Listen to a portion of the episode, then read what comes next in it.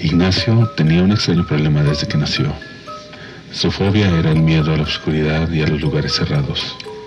Era tan grande su miedo que sus papás tenían que dejar la y abiertas las ventanas durante la noche para que él pudiera dormir. Desafortunadamente, después de cumplir un año, Ignacio falleció dado a que su niñera olvidó encender las cuatro luces de su habitación. Su cadáver fue sepultado en el Panteón de Belén.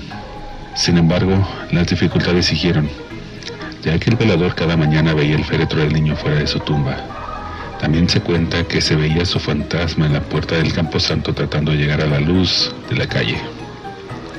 Los papás comentaron a los vigilantes del cementerio la fobia que tenía su hijo. Al parecer, todavía tenía miedo aún después de la muerte.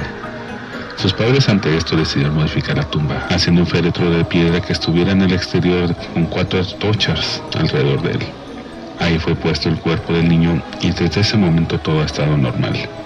Hoy en día se le pueden dejar ofrendas como dulces o juguetes, tal vez para que el niño siga descansando con tranquilidad y pueda jugar cuando su espíritu salga de noche.